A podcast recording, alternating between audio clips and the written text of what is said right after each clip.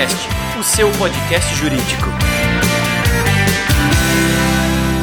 Sejam todos bem-vindos, paladinos do direito, ao Juriscast, o seu podcast jurídico. Este e todos os demais episódios estão disponíveis no Spotify, no iTunes, no YouTube, no SoundCloud ou em qualquer dispositivo com internet. Onde quer que você esteja, em qualquer lugar, tem Juriscast para você. Hoje nós vamos falar sobre um tema sensacional e muito do momento, que é o tema acordos e mediação para o mundo jurídico. E para falar sobre isso, como de costume aqui no Juriscast, nós vamos trazer um especialista, no caso de hoje, uma especialista. E ela é Camila Feliciano Lopes, cofundadora da startup MOL Mediação Online, com background em direito, gestão de equipes de alta performance e business development. Vivência nos setores varejista, educacional, saúde, financeira e construção civil. Desenvolvimento de projetos de grande relevância como estruturação de dados, criação de funil de vendas, modelo de remuneração variável, experiência com terceirização, internalização de operações, formação e desenvolvimento de times. Em resumo, temos aqui uma convidada que manja muito de mediação, manja muito de acordo, manja muito de mercado e com certeza o nosso papo vai ser de muito compartilhamento de conhecimento. Seja muito bem-vinda, Camila. Tiago, muito obrigada pelo convite. Estou bem feliz de fazer parte desse podcast. Legal. Eu também estou muito feliz de falar sobre um tema que está tão em voga no mundo jurídico, que é esse negócio de mediação, esse, essa desjudicialização. É, o Brasil, como a gente sabe, é um dos países que tem um, um, um volume de processos e um hábito de, de judicialização, se não o maior, um dos maiores do mundo, né? E a nossa audiência ela é composta por advogados, ou seja, pessoas que estão diretamente envolvidas nesse movimento de judicialização ou desjudicialização. Então, considerando essa tendência histórica da relação do Brasil, do brasileiro, dos nossos mais de um milhão de advogados com essa realidade judicial, digamos assim, é, que tal a gente começar a nossa conversa então contextualizando a nossa audiência que não necessariamente entende e conhece o que, que é mediação, o que, que é arbitragem, o que são acordos, quais os limites e onde começa um e termina outro. Você pode conceituar esses três termos para a gente? Sim, sim. É, eu acho que tem um ponto que é legal falar antes, Thiago, que é o brasileiro, ele não é litigante. É, a gente tem uma enxurrada de processos e o Brasil tem um, um, sistema judiciário lotado de processos, mas não porque o brasileiro gosta de litigar. O brasileiro, por essência, é um povo amigável e um povo que constrói relacionamentos de uma maneira muito fácil. Mas quando a gente olha o total de processos na justiça, e, e atualmente são 78 milhões, né, que é o último número do, do Justiça em Números, do Conselho Nacional de Justiça, a gente fala, puxa, mas por quê? É, e esse porquê está muito mais relacionado a qualidade dos nossos serviços e ao como a estrutura jurídica foi, foi é, é, criada no Brasil do que por uma cultura de povo. Então, quando a gente fala que a gente tem uma justiça muitas vezes gratuita, uma justiça que é, muitas vezes é, se beneficia da ineficiência e a gente tem serviços de saque e de atendimento ao consumidor tão ineficientes, é, o volume do, do judiciário passa a ser só uma consequência e não um reflexo da nossa cultura. É, e aí, falando de cultura e falando de como a gente acha que, que nós vamos resolver esse problemaço dos 78 milhões de processos, é com a utilização dos métodos alternativos de solução de conflitos. Uhum. Então, é um termo que em inglês nasceu como ADR, que é o Alternative Dispute Resolution, que aí nos anos 90 acabou se transformando em ODR, que é o Online Dispute Resolution, que é onde a gente está inserido na MOL, é, que nada mais é que falar, olha, existe a justiça tradicional, a justiça pública, e existem os métodos alternativos de solução de conflitos, que antigamente a gente só falava offline e agora a gente está falando de online. Dentre esses métodos, os mais conhecidos são a arbitragem, a mediação e a negociação. A arbitragem ela é muito um reflexo do que é o, o sistema de um juiz com as partes de uma tá certa e outra tá errada. Mas certo. no caso da arbitragem, quem faz esse papel de juiz é um árbitro. Uhum. E aí tem algumas regrinhas que são é, o árbitro pode ser escolhido pelas partes, a outra precisa aceitar, que é um pouco diferente do judiciário, mas na essência, no final você tem uma sentença favorável para um lado ou para o outro, e a arbitragem no Brasil acabou sendo um método mais elitizado, porque os custos que envolvem um processo de arbitragem no Brasil são bem elevados.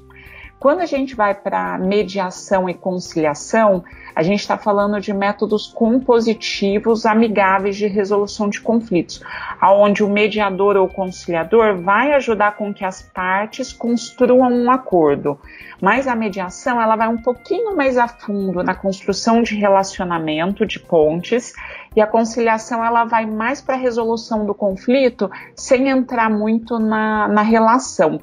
A gente até brinca, tem um exemplo bem, bem comum que é falar, puxa, bati no carro é, de uma outra pessoa, amassou e a gente não conseguiu fazer o acordo ali no trânsito. Quando que eu medi, quando que eu concilio? Eu concilio quando eu não conheço a pessoa daquele outro carro e eu não tenho nada de relação com ela, eu só preciso resolver o para-choque amassado. Agora, se aquela pessoa é uma pessoa, sei lá, é meu primo, e a gente já vinha num, num relacionamento turbulento por algum outro motivo, ou é meu vizinho, e a gente precisa, provavelmente na resolução desse conflito vai vir é, mágoas antigas e outras coisas, a gente precisa, talvez a mediação seja mais, mais resolutiva precisa de uma terceira parte isenta aí para ajudar, né? Sim, sim. E aí a negociação, que nada mais é que. E aí a gente fala de negociação qualificada na MOL, que é colocar as propostas oferecidas pela empresa ou pela parte de uma maneira estruturada para que a outra tenha a maior possibilidade de acordo. Que legal. Que legal, tem bastante coisa nesse universo, bastante detalhes que diferenciam uma coisa da outra, não só no conceito, mas no método também. Né? Sim, sim, bastante. E agora que a gente entendeu os conceitos, é, vamos falar um pouquinho de legislação, digamos assim. A partir de 2015, uma janela se abriu é, para seguirmos talvez o modelo europeu de apostarmos em métodos não judiciais para a resolução de conflitos.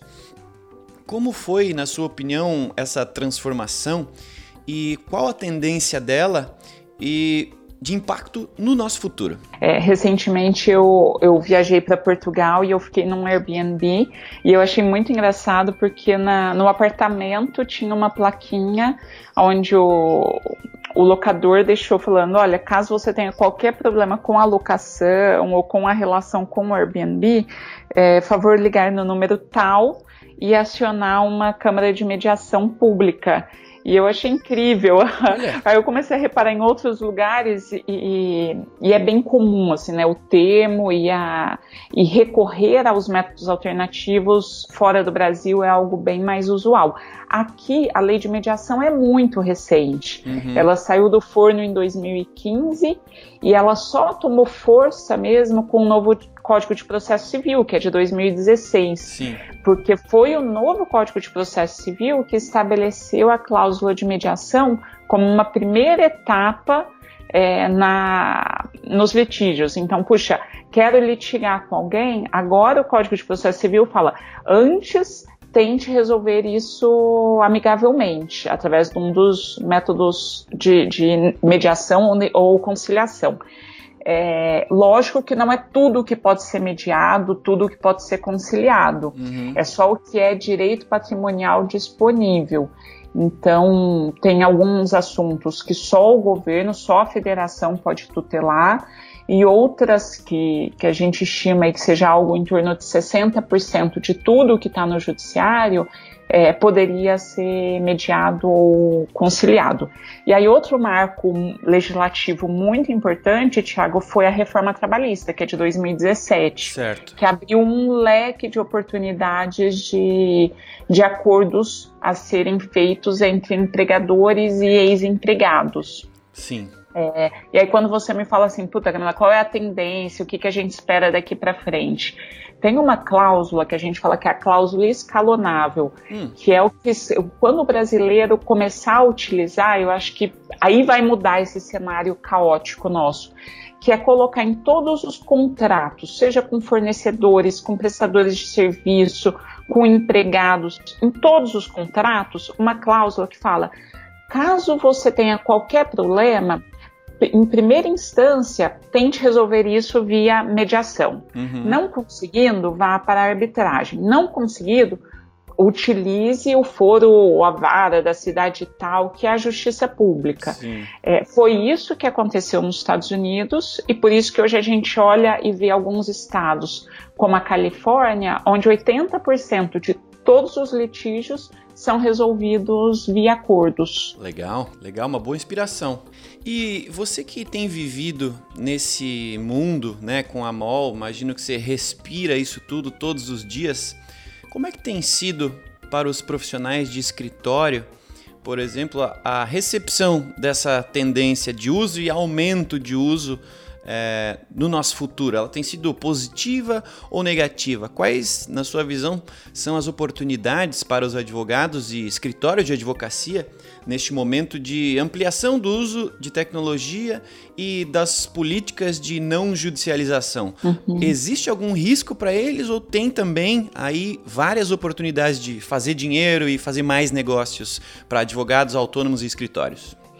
Então, acho que o, tem uma realidade acontecendo que é essa vinda das legal techs, ou como algumas pessoas falam, lotex, é, que é uma transformação da, da nossa profissão. Né? A gente estudava direito para pensando muito em como eu levo um processo da melhor forma, seja postergando em algumas situações, né, que é a estratégia, seja negociando, é, contestando.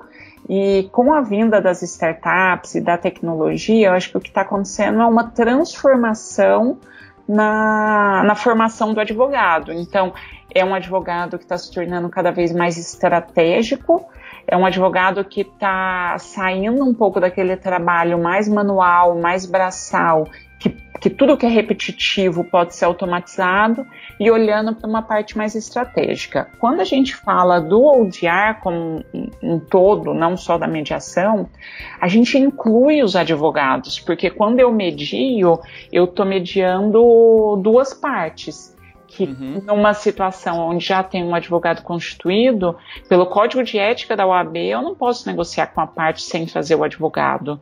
Então, é, os advogados são extremamente bem-vindos ao nosso fluxo de mediação, é, e não só bem-vindos, como são partes é, essenciais para que o nosso trabalho aconteça.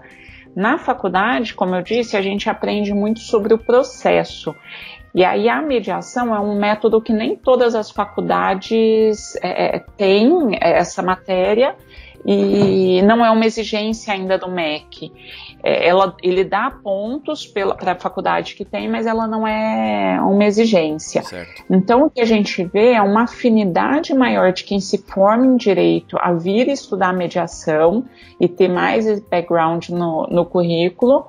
É, e a gente, é, para ser mediador, não precisa ser advogado, mas a gente vê que hoje a grande parte do nosso time de mediadores é advogado. Entendi. Então tem oportunidade aí, o pessoal não precisa é, ficar com medo ou receio dessa tendência, é uma tendência positiva para todos nós. Sim, com certeza. Legal. Aqui na ProJuris, nós ajudamos milhares de profissionais jurídicos a tornarem-se mais eficientes em sua rotina, no seu dia a dia. Porém, a grande maioria dos nossos clientes, é, corporativos em especial, ainda não usufruem dos benefícios de utilizar mediação, acordos na sua rotina, nos seus processos. Quais os sintomas que você, você detecta ou que você consegue ver é, geralmente que indicam que a empresa precisa ou pode é, passar a lucrar de alguma forma com a adoção de, de do processo de mediação e acordos. O que está acontecendo nas empresas hoje que você olha e você diz, ó, oh, se tivesse com isso aqui você vai ter esse benefício. O que, que é normal aí que você vê no seu dia a dia? Tá. Eu acho que é, as, as legal techs, lotex chegaram e começaram a trazer informações para as empresas. Então, às vezes a gente chega numa grande empresa e eles falam: olha, eu estou capturando o processo, eu estou com a minha área de análise de, de subsídios muito redondinha. Uhum. E aí a gente fala: tá bom, agora você tem a informação, você sabe já quando você acertou, quando você errou numa causa. É, o que, que falta para fazer o acordo? E muitas vezes ainda não existe um, um fluxo de acordo é, bem estruturado pela dificuldade entre tirar uma base de dados, enviar para um escritório ou enviar para uma plataforma de acordos e controlar esse vai e vem de informações. Uhum. Com a ProJuris, o que a gente criou na mediação online é uma possibilidade da empresa não precisar se preocupar com isso. Então ela fala, ProJuris, você já já é o meu software jurídico, tanto para um caso de PROCON, quanto para um caso é, ajuizado mais antes da citação, como para um caso ajuizado em diversas fases processuais. Uma vez que a empresa decide qual, qual e quando ela quer mandar para acordo, qual, quais são os casos, ela só faz um, um flag de falar, isso vai para MOL. E aí Legal. na mão a gente faz a esteira e devolve para o software jurídico, dizendo acordo feito, acordo não feito, não feito por quê. É, e aí a gente dá o tempo para a empresa olhar os dados e falar, puxa, eu preciso revisar minha política de acordo, ou eu preciso reestruturar é, a minha política de captura, ou eu preciso uhum. antecipar o momento que eu faço o acordo.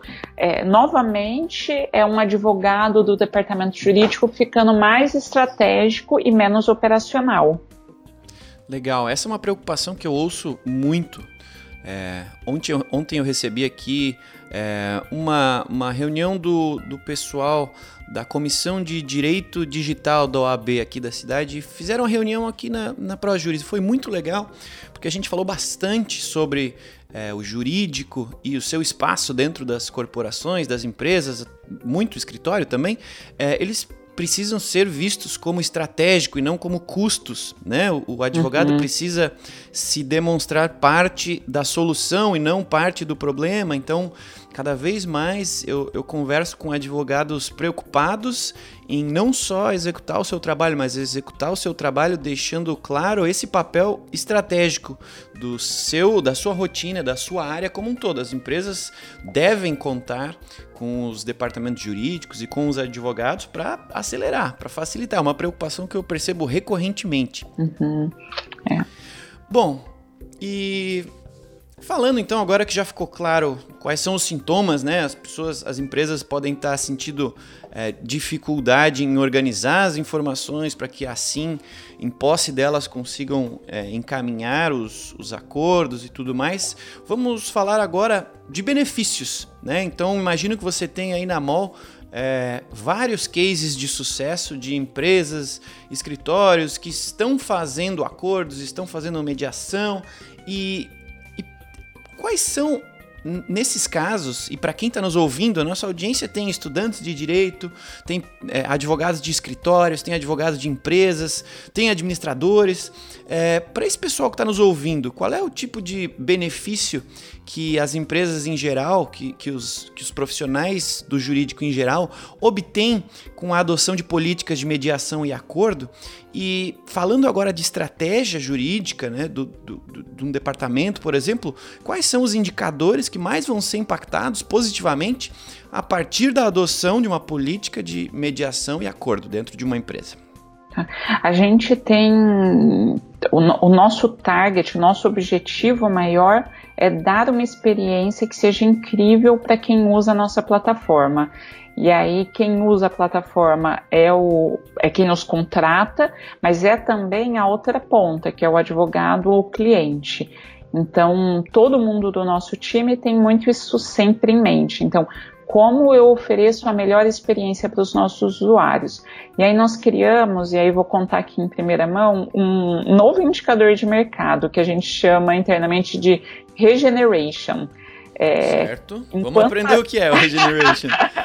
enquanto as empresas se preocupam às vezes muito com, ah, puxa, tô no ranking de empresa mais reclamada, nossa, eu tô no ranking do Procon, eu tô no ranking de tal empresa de, de é, na MOL o que a gente quer, empresas, departamentos jurídicos, é, venha mostrar o quantas vezes você se posicionou de uma maneira amigável com o teu cliente ou com o teu ex-empregado.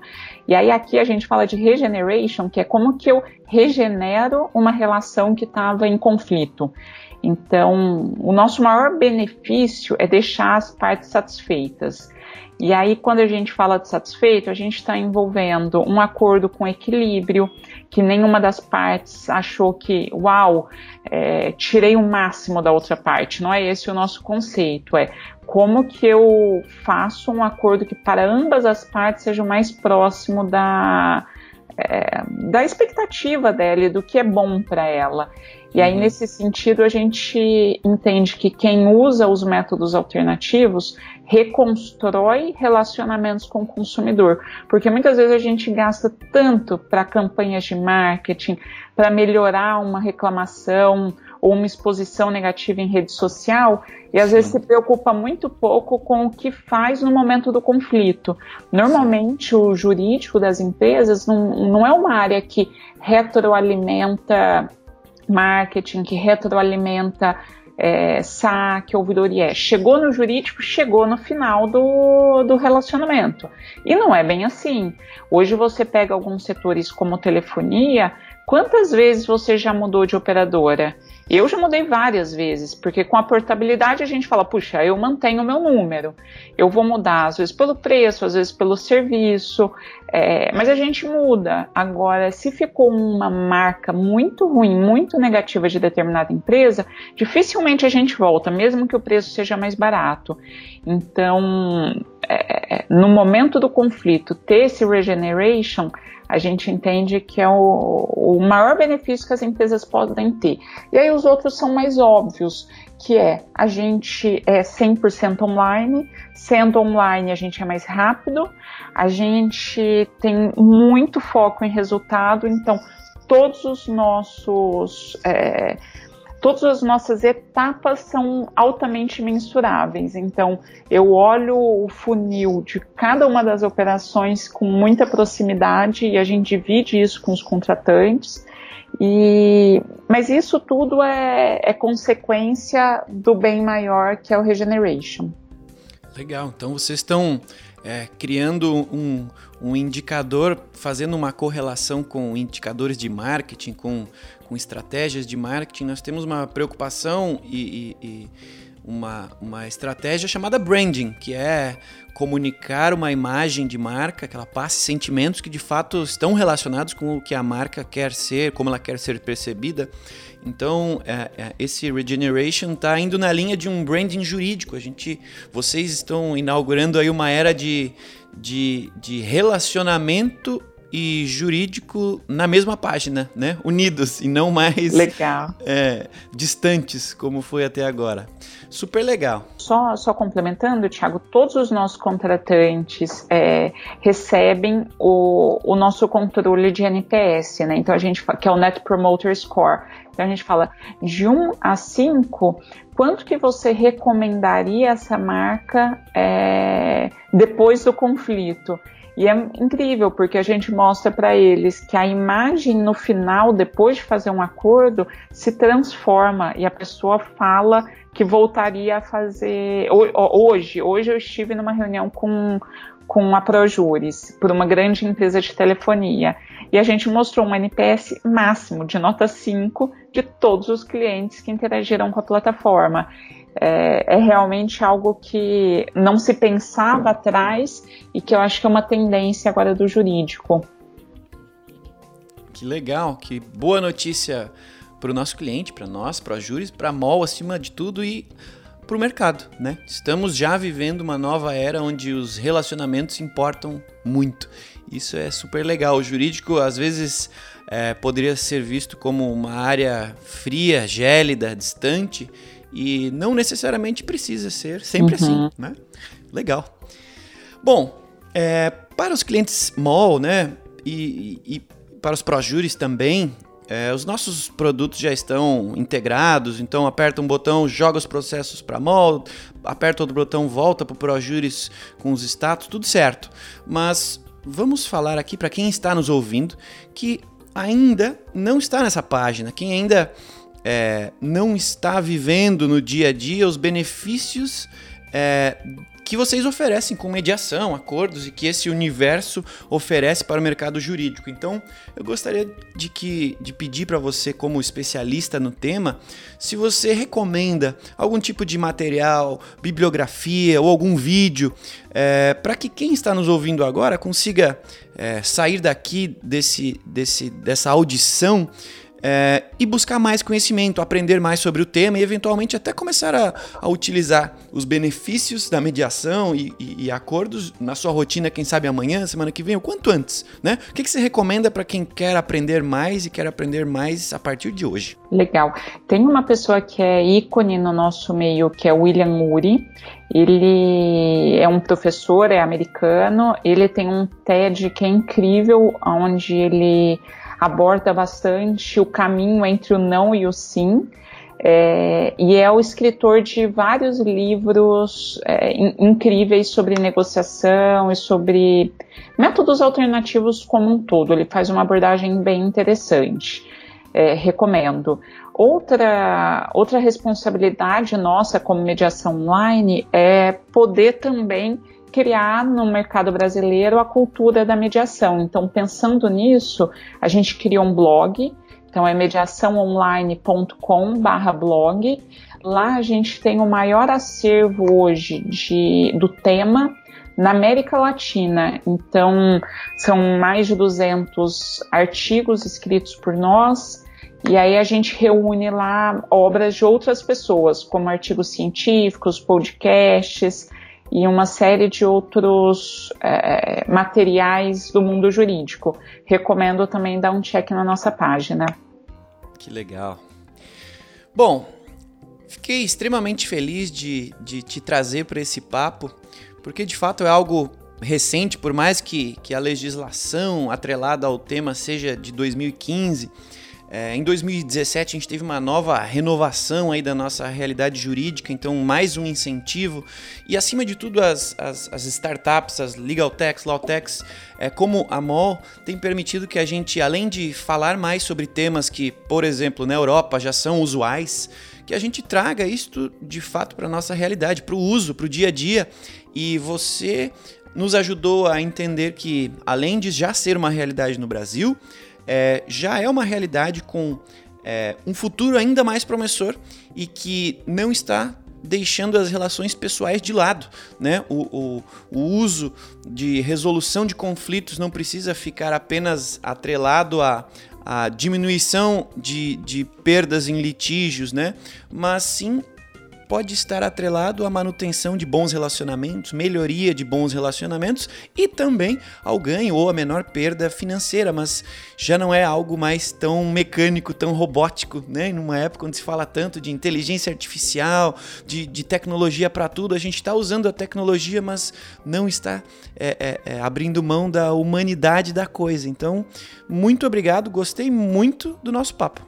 Tiago, muito obrigada. É, nós todos da MOL Mediação Online ficamos aí à disposição. Sempre bom poder conversar, poder contar um pouquinho do que a gente faz e tomar um cafezinho também. Um grande abraço. Ah, legal. Show de bola. Muito obrigado então. Eu quero fazer um agradecimento mais do que especial, obviamente, para você, Camila, pelo tempo aqui com a gente, com seu conhecimento. Foi um prazer.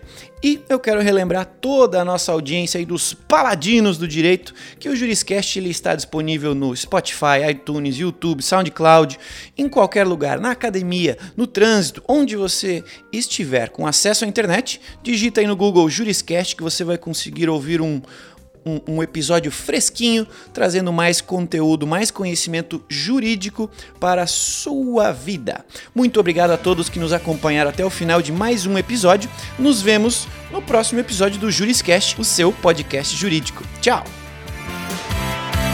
Você ouviu o Juriscast, produção e oferecimento da ProJuris líder no desenvolvimento de software jurídico para departamentos jurídicos de grandes empresas e escritórios de advocacia.